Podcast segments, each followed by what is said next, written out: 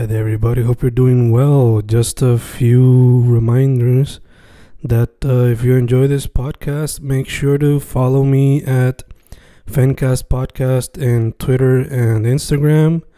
Also, follow the YouTube channel and subscribe at Fanatic or Fencast. Spotify, if you can, also follow the podcast.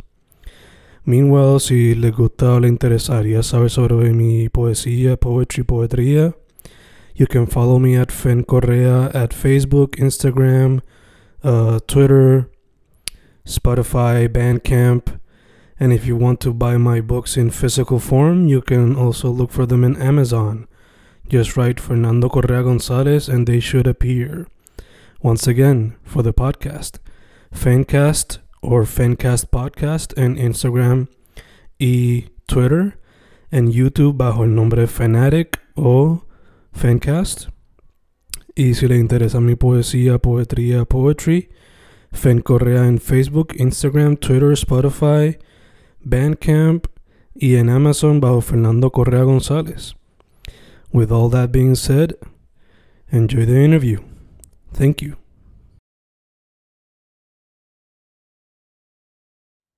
Y boom, boom, estamos grabando, grabando, Fencast, grabando hoy con una singer-songwriter que la gente que va a escuchar su música va a notar ese influence de singer-songwriter, sea de classic folk a folk más reciente a pop, algunas veces como que bedroom pop, even chamber pop type of thing. Eh, un artista que recientemente sacó un proyecto que se llama Limbo Habitual, está dividido en dos volúmenes. Yo lo escucho como si fuese un álbum completo en de, de dos EPs. Eh, muchos vibes de el indie de los 2010s y ahora 2020s. También vibes de los 1960s, folk scene como Simon and Garfunkel type of thing. Tenemos a Sofía Paola. ¿Cómo estamos, chica? Hola, todo muy bien, un placer. Igual, igual, igual. Eh, no, chica, ahí di como con super brief intro, pero para que la gente sepa, eh, before diving into your music and whatnot, eh, tu social media y todas esas cositas. Sí, pues me pueden encontrar en todos los lugares como Sofía Paola Music. Eso es Sofía con una F y Music en inglés. Perfect, perfect, perfect. Ujú. So, right off the bat, y esto es como que es super random, pero tu nombre, like Sofía Paola, is that like your social security name o ese es el nombre artístico? Ese es mi nombre de verdad. Ok, ok. Este es el nombre que me dio mi familia y mi abuela, o sea, mi, mis padres son una familia de Pablos. Así que Mm, me pusieron de segundo nombre Paola, que es la versión femenina, pero mi abuela siempre dijo, Sofía Paola, suena como un nombre bien novelístico. And it does, Y and it yo, does. ok, pues Pero- we'll keep it. Sí, sí. Pero nada, la- I bring it up porque un nombre que in the future, if I ever have a kid, which I hope y tuviese una nena, that would be one that I would consider. Either Sofía Paola Sí. or switch it around. Paola Sofía, no sé. Eh, good choice. yeah. Pero according to my girlfriend, el Sofía maybe is going to be thrown out porque ya la Ujú. sobrinita de ella se llama Sofía, porque Mm, PH. Pero, I don't Ujú. know, there's, there's wiggle room there. Eh, sí. Nada, eh, ahora, focusing on the music, on the art, if you will. Ujú. Eh, Sophie, I gotta ask, was music always like your first love en el arte o hubo algo que vino antes? ¿Cómo empezó esto de explorar el mundo musical? Yo creo que sí, la música siempre ha sido como que mi primer amor, eh, especialmente porque fui expuesta a una edad súper joven, porque mi abuela es cantante clásica, se entrenó de canto clásico y siempre me estaba inspirando a cantar y a, a expresarme de esa manera, siempre jugábamos cantando canciones. Eh, y ella fue como que la primera en, en enseñarme un poquito de cómo cantar y, y cómo expresarme de esa manera. Y después ahí empecé a coger clases y en verdad cuando yo era niña yo estaba cogiendo un montón de cosas. Yo estaba haciendo gimnasia, baile, actuación, de todo. Eh, pero yo llegué a un punto donde yo dije, ay, demasiadas cosas que estoy concentrándome. Y yo le dije a mi mamá, realmente yo, yo solamente quiero concentrarme en, en canto y en en la música y solamente me dediqué a estar en el coro y enfocarme en aprender más música por mucho tiempo, así que ese for sure siempre ha sido mi ancla. Ok, ok. Y as far as instruments, obviamente vocals, eh, es lo Ujú. que practica. Y veo atrás que tiene un teclado, pero ¿es that like your main instrument o tiene otro que eh, practica? So, el canto for sure es mi main instrument, pero eh, la guitarra yo la aprendí con YouTube. So, estaba aprendiendo canciones de Taylor Swift y Oasis y todas esas cosas. Y lo aprendí suficiente para poder componer mis propias canciones. Gotcha, Y, gotcha. so, no digo que soy guitarrista, pero sí toco guitarra. Yeah, yeah, Y un poquito de piano también, aprendiendo canciones de Coldplay y todas esas cosas. Ok, ya que mencionas ahí Coldplay, Oasis, Taylor, eh, ¿quiénes son otros influences? Eh, sean músico o banda, what have you? Sí, pues for sure, los que siempre han estado ahí es Coldplay, Radiohead, Gustavo Cerati, Zoé, em, Natalia Lafourcade, Carla Morrison, em, y ahora tengo unas influencias más recientes que son como Big Thief y Adrian Lenker, Lizzie McAlpine, em, Silvana Estrada, eh, sí, eh, Kings of Convenience siempre Mm, también ha sido un ancla ahí. Pero sí, tengo como que un montón de diferentes influencias diversas que como que ayudan a, a crear ese sonido único en mi música. Indeed, indeed, indeed. Mencionaba a Natalia Lafourcade y a Carla Morrison y back cuando, después de María, cuando Ujú, descubrí la música de Andrea Cruz, eh, me daba ujú, como que ese vibe de indie folk type of music. Y sí, escuchando tu música, como que easily see you como que un festival de singer-songwriters de la isla con Andrea, con Fernando. Eh, se me olvida su nombre ahora, pero Fernando. Rivera, eh, ¿no? Rivera, No me acuerdo su nombre ahora mismo, pero lo voy a buscar. Eh. Abraham Dorta, eh, all these Ujú, people que están haciendo ahora como singer-songwriters, están haciendo sonido en la isla. ujú, So, sí. Te quería preguntar, any of them that you've listened to que te gustaría algún día, maybe, aunque sea share the room with them and just talk it out? Sí, eh, bueno, yo soy amigas con Andrea Cruz Mm. y ella, en verdad, cuando estaba comenzando todo esto de, de sacar música, yo comencé a hacerlo en el 2020 y no tenía idea de, de qué estaba haciendo. Y tomé un taller eh, que Andrea Cruz estaba dando y ahí le presenté mi música y me presenté y desde ese entonces ella como que me estaba ayudando eh, y se ha convertido en una súper amiga y sí, me encanta, me encanta su música. Yo hasta canté backup vocals para el concierto que ella tuvo en el teatro, eh, ay, se me olvidó, eh, Tapia, yo creo que ¿En fue. el Viejo San Juan? Sí, ese mismo. Nice, nice. Sí, sí, pues yo estaba cantando backup vocals. Nice. Eh, so, sí, eh, y esa comunidad súper linda, también con Mila, con Melissa Ocasio. eh, sí, son todas amigas y, y las admiro mucho y me encanta su música. Beautiful, beautiful. Eh, en el proceso de grabar el proyecto, Limbo Habitual, eh, ¿ya tú lo tienes grabado completamente o tú como que every now and then you would ask Andrea or any of these people como que for feedback o les preguntabas feedback a tu abuela ya que tiene ese background musical? Eh, ese proceso creativo, did it happen? ¿Cómo se dio? Pues sí, eh, el primer volumen realmente eran canciones que yo había escrito hace años. Mm. Fueron canciones que yo dije, aunque llevan tiempo conmigo, creo que eran sólidas y quería compartirlas regardless del tiempo. Em, así que eran canciones que yo había escrito como siete años atrás y eso eran como que de mis primeras canciones.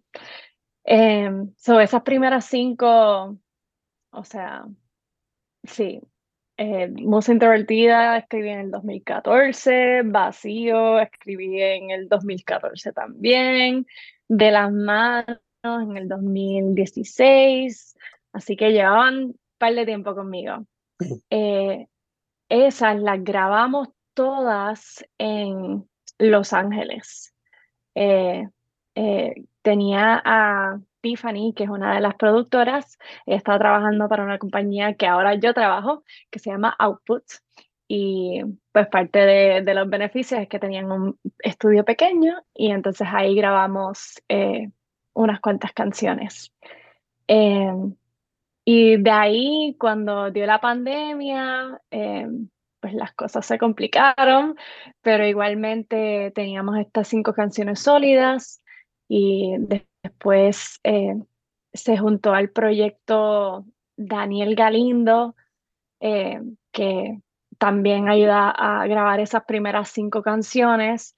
Y él dijo como que, vamos a hacer más, vamos a, hacer más música, vamos a hacer como que suficiente para como que un álbum. Y yo dije, pues dale, let's do it.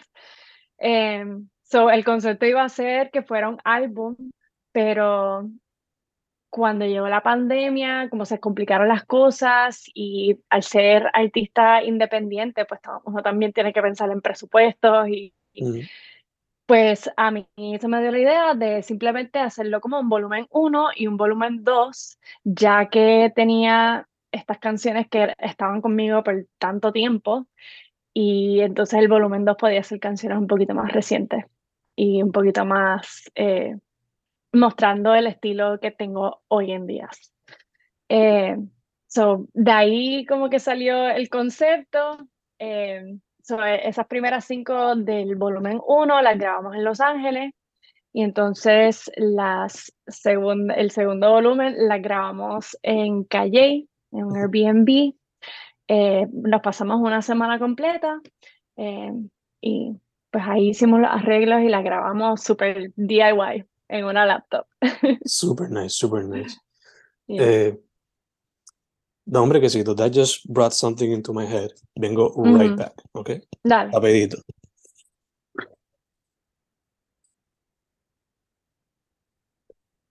Me encanta cómo te desapareciste ahí en el background.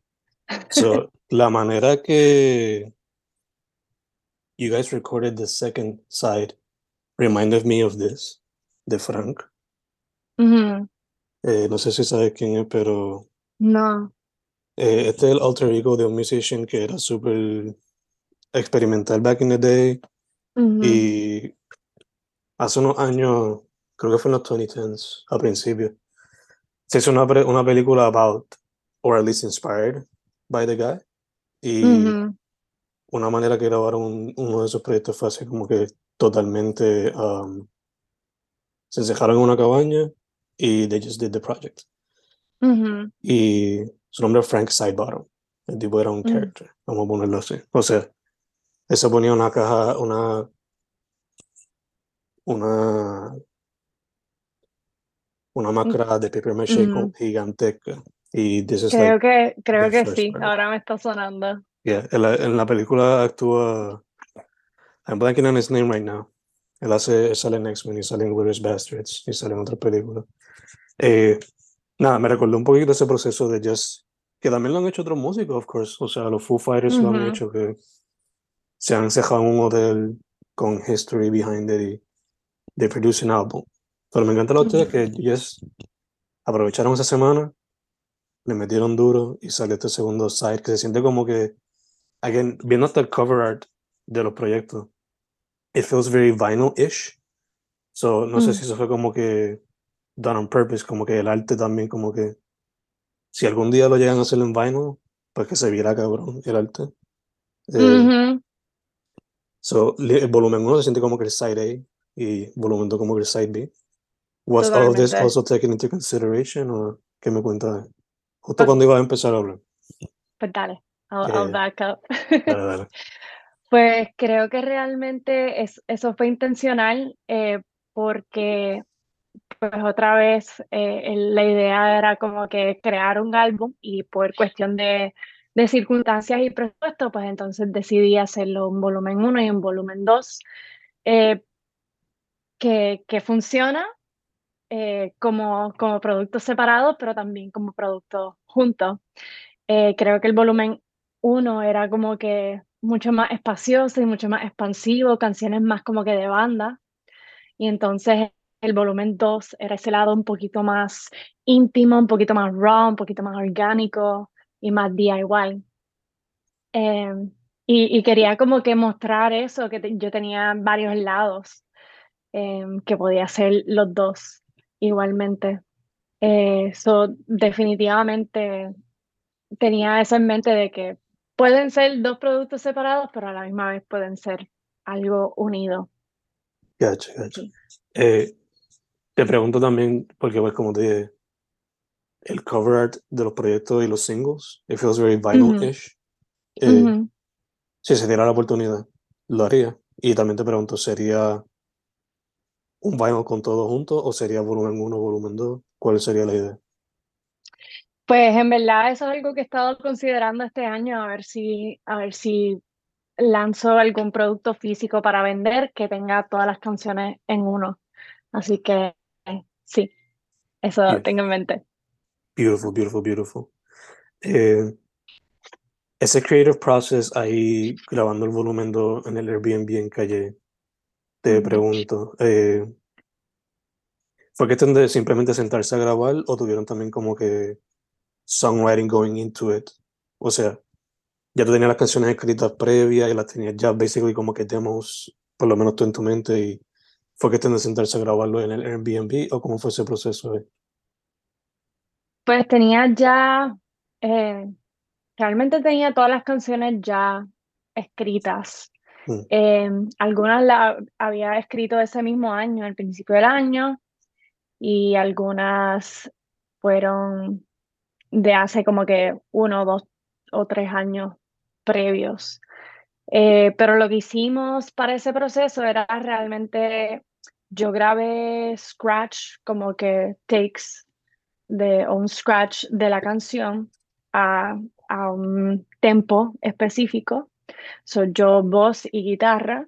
Y entonces eh, creando los, los charts con letras y acordes y entonces de ahí pues se lo envié a Daniel y a Tiffany y entonces ellos lo subieron a, a su DAW, que era Pro Tools. Y pues de ahí simplemente manipulamos los tempos, eh, pensamos en diferentes tipos de arreglos. Eh, yo alquilé una guitarra para llevarme para Calle. Eh, ya en Calle había un piano, que era un piano que Tiffany estaba usando desde que era pequeña, así que tenía mucha nostalgia ahí también. Eh, y habíamos afinado el piano eh, para esa semana también. Así que hay una grabación donde están literal afinando el piano mientras estamos grabando. Así que se puede escuchar el tu, tu, tu, Super nice, super nice. Sí, eh, pero sí, fue, fue básicamente había un poquito de preparación antes de, eh, tuvimos una conversación para escoger las canciones. Mm. Yo realmente le envié todas las canciones que tenía, aunque fueran las que yo pensara, pensaba que eran horribles. yo se las envié a, a, Daniel y a Tiffany y ellos como que votaron en cuáles querían realmente producir. Y pues terminamos con esas cinco. Em, y de ahí pues pues la llevamos para Calle y Daniel vino con su laptop y su equipo y basically hicimos un makeshift studio ahí en el Airbnb. Super nice, super nice. It reminds me of something that I want to do cuando tenga el espacio. He pensado como que hacer unos podcasts, como que just binge it ahí un weekend, grabar como que 10 podcasts en un Airbnb sin nadie molestar. Y hopefully, you know, hacerlo con una cámara ya más formal y no sale el tiempo así, you know, Zoom o whatever. Sí. Y en verdad, eso sucedió porque, porque ambas, Tiffany y yo, teníamos full-time jobs eh, trabajando para esta compañía y pues las dos coordinamos y dijimos como que, ok, vamos a sacar una semana completa de vacaciones para simplemente dedicarnos a grabar estas canciones y explorar, have fun, haciendo música con amigos. Beautiful, beautiful. Ujú. Mencionaste que escogieron las canciones, so asumo que se quedaron unas afuera. Em, Sí. ¿Cuántas son? Y también te pregunto, ¿hay una posibilidad de que en el futuro salgan como sencillo o en algún otro proyecto fuera de? I mean, yo tengo como que casi 50 canciones ahí escritas y hechas. No todas son como que al estándar que quiero, porque, ¿sabes? Es como muddy waters. Tú simplemente escribes eh, para sacar eh, la agua marrón y entonces de repente sale el agua clara. Y esas son las canciones buenas. Así que tengo una lista de muchas canciones completas, pero no, no que estén a mi estándar. Pero sí hay algunas que, que quizás se pueden revisar para sacar. Eh, pero hay contenido y más contenido y más eh, canciones y composiciones para explorar. For sure, for sure, for sure. Em,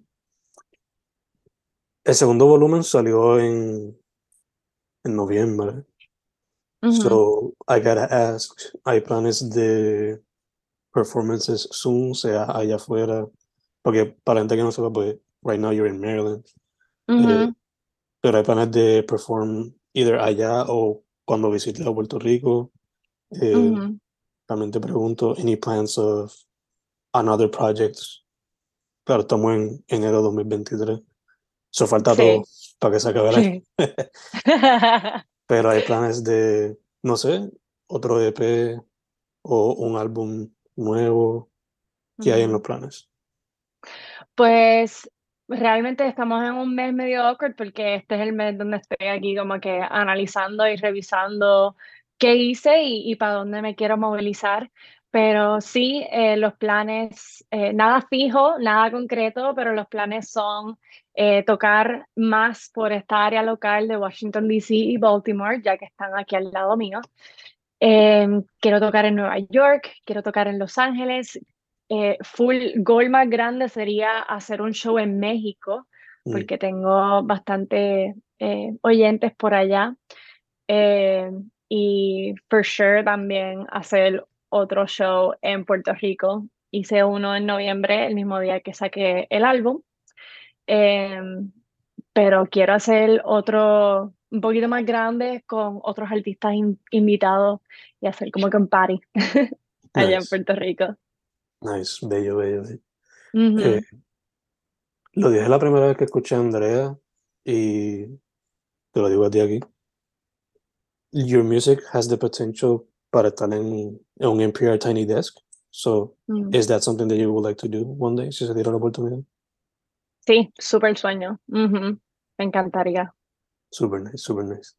Um, uno de esos scary, hairy dreams. yeah, sí, es como que a mí algún día me encantaría entrevistar a Nardwar, pero que le preguntaría, I have no idea, porque Ajá. he's like a unicorn, you know. Ujú. Um, early on you mentioned que tu abuela, pues, cantante, eh, classically trained. En algún futuro proyecto, would you like her to be a featured artist? O que sea, aunque sea backup vocals o algo así? Or have you did, did you do it for this project? Que yo no sé. Nunca lo había pensado, pero ahora que lo mencionas, eso sería una idea súper cool. Generations, you know, Sí. be funny, be fun. Sí. Um, Sophie, any other art forms that you want to explore outside of music? Eh, realmente siempre me ha gustado bailar, así que eso también es algo que, que he explorado.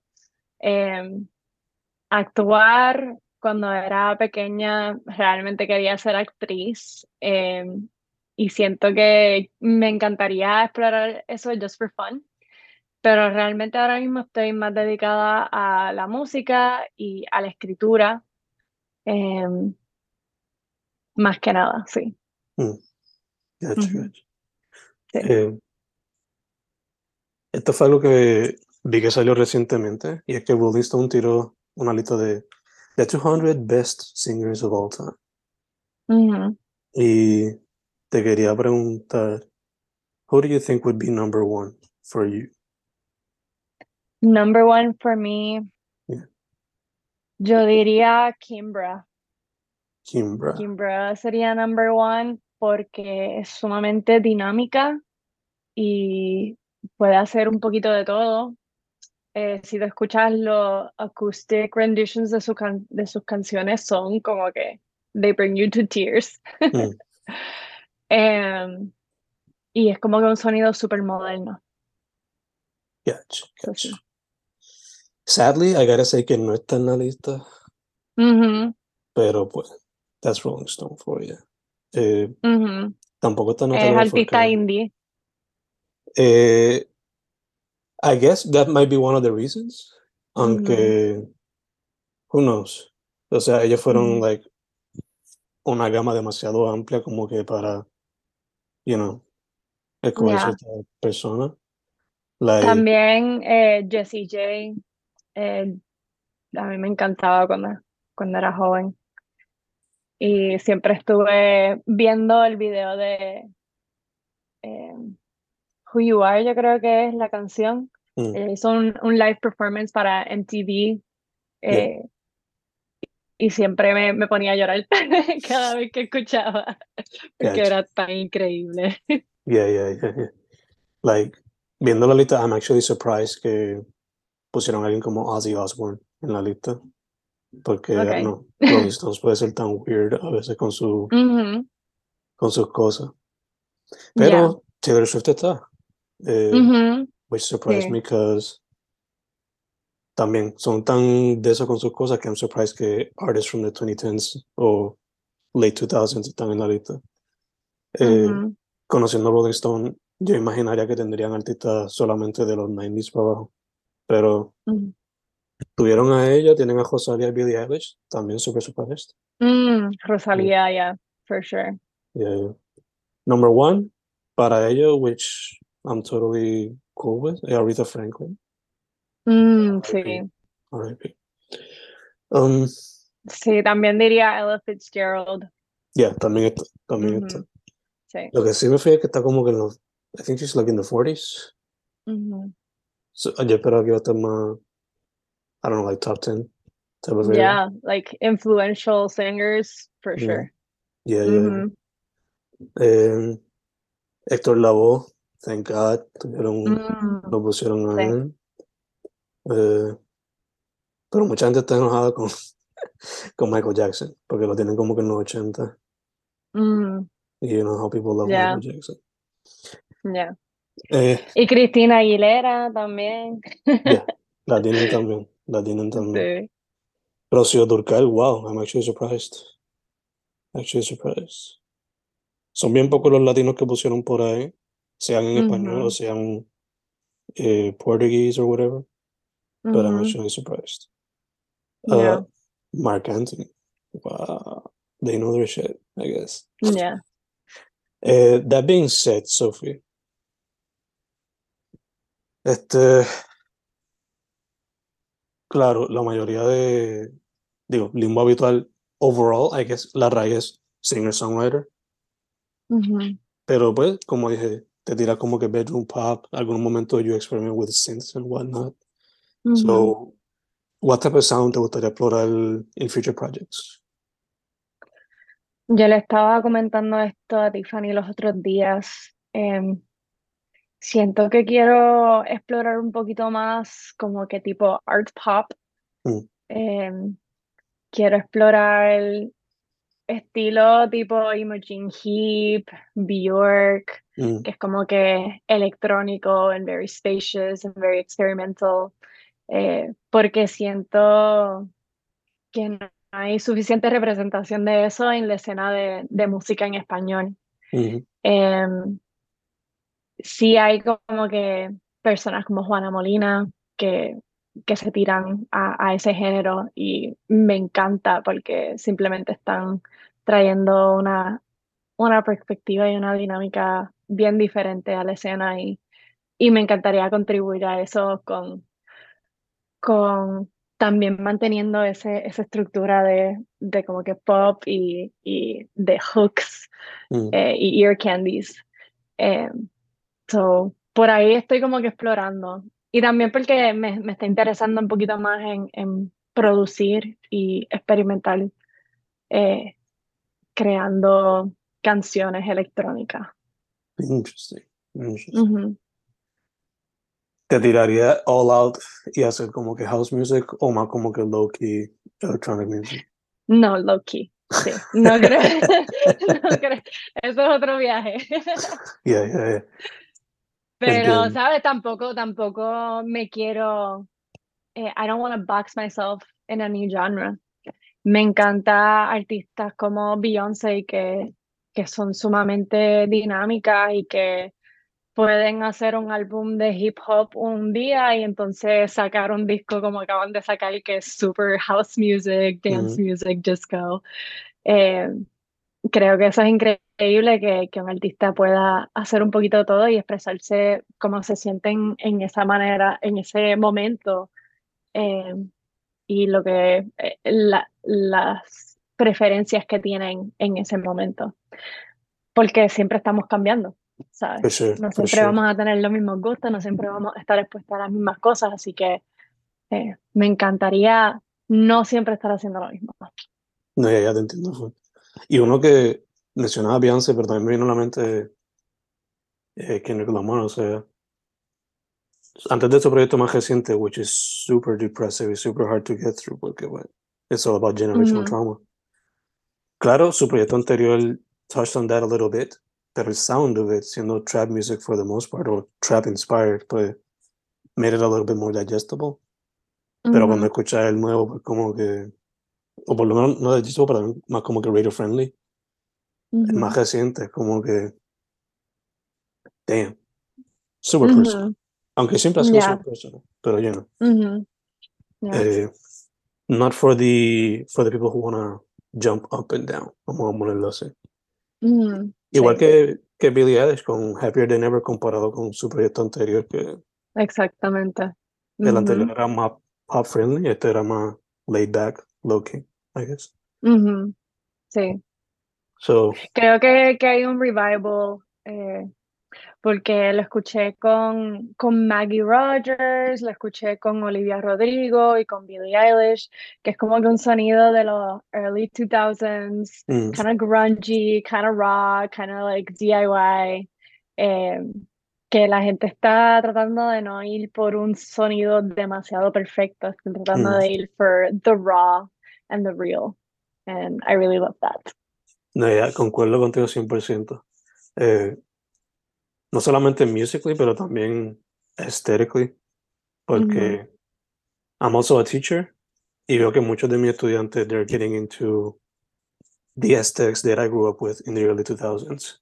Y me quedo como que I get it cuando I was being raised in the 2000s. Eh, I loved looking up music de los 80, 70 y 60. So the kids are going to do that con previous generations. Mm-hmm. Pero I don't know about the baggy pants. I don't know about the huge pants. the Urban Outfitters. Sí, son. Those can make you sweat way too much. Uh-huh. Especialmente aquí en el trópico. You know? Sí. Este, y si lo combinas con las Crocs, uff, la, yeah. los olores van a ser súper súper fuertes. You know? Pero I'm glad the sound is coming back in some way or another, you know? Mm, eh, it's sí. a new perspective, you know? Sí. So, ya que ese sonido así como que medio grungy, y muchas veces están escuchando también mucho pop punk coming back, which is kind of iffy en algunos casos. Mm. Would you like to go in a more rock and roll route as well? Tirarte más como que explorar ese sonido un poquito también. O sea, yo no voy a negar nada. Yo, yo simplemente me voy a dejar llevar de, de lo que mi creatividad quiera en ese momento. Y yo tengo canciones, tengo una canción que sí grabé que iba a salir con este EP, pero al final era como que un poquito Mm. diferente, eh, que era así como que más alcorosa, más punk, más, no tanto punk, pero más rock. Yeah. Eh, so sí, yo, yo experimento con un poquito de todo, porque otra vez escucho un poquito de todo y todo me, me influencia de diferentes maneras. y trato de mantenerme así expuesta a diferentes gustos y diferentes géneros y escribiendo para diferentes géneros. Pero también siento que no todo tiene que ser para mi propio proyecto, también me gustaría experimentar con escribir canciones con otros artistas em, y para otros proyectos. Así que realmente para mí este año uno de mis goles más grandes es como que tratar de colaborar con, con la mayor cantidad de artistas. No solamente porque eso me reta a mí como, como compositora y como escritora, pero también es súper divertido. súper divertido eh, exponerme a diferentes gustos, diferentes estilos eh, y hangar con, con amistades. super nice. Beautiful, beautiful. Eh, estamos grabando esto en enero de 2023. Es el 5, entonces el 9. So why not bring an old school question that I used to ask way back and, you know, intentarlo once again, at least for fun. So you're in a desert island con solamente three records to listen to while somebody comes and rescues you. Mm-hmm. ¿Cuáles son los three records that you would take with you?